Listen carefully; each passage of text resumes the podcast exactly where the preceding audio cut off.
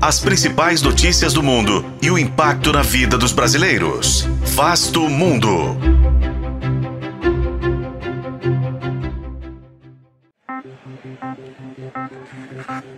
A Argentina define seu novo presidente em meio a uma das suas maiores crises econômicas e políticas da história.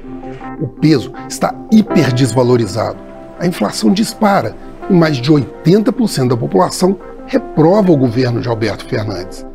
Mas o que provocou essa crise na Argentina? Este é Vasto Mundo, podcast de relações internacionais do tempo, e juntos vamos saber mais sobre os problemas econômicos no país vizinho. A Argentina hoje deve 45 bilhões de dólares ao Fundo Monetário Internacional. E em dois anos, a inflação passou de 36% para 142% anuais. O índice de pobreza, que era de 26% há oito anos, hoje está em torno de 40%, como resultado de décadas de populismo econômico. Para garantir sucessos eleitorais, historicamente os governos argentinos ofereceram grandes subsídios às contas de água, luz, transporte e outros serviços, que hoje representam 74% dos gastos públicos totais no país. Em 2018, durante o governo de Maurício Macri, a Argentina enfrentava o risco de quebrar e assinou o maior empréstimo da história do FMI. O fundo emprestou quase 57 bilhões de dólares para o país sul-americano, com a promessa de que o déficit seria zerado e de que os gastos públicos teriam um corte de 10 bilhões de dólares.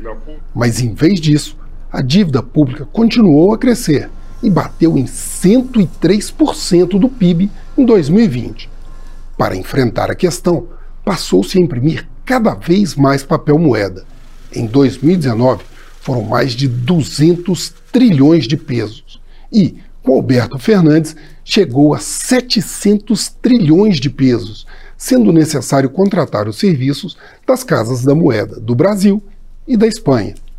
Com isso, a cotação do dólar disparou de 77 pesos em 2020 para 900 pesos em novembro deste ano, o que leva a uma corrida das pessoas às compras para se livrar dos pesos desvalorizados. Por um lado, isso mantém a economia aquecida, mas, por outro, aprofunda a disparada de preços no mercado. E a previsão é que o presidente eleito no dia 19 assuma a Casa Rosada com uma inflação não menor que 185% ao ano. Eu sou Frederico Duboc e este foi Vasto Mundo.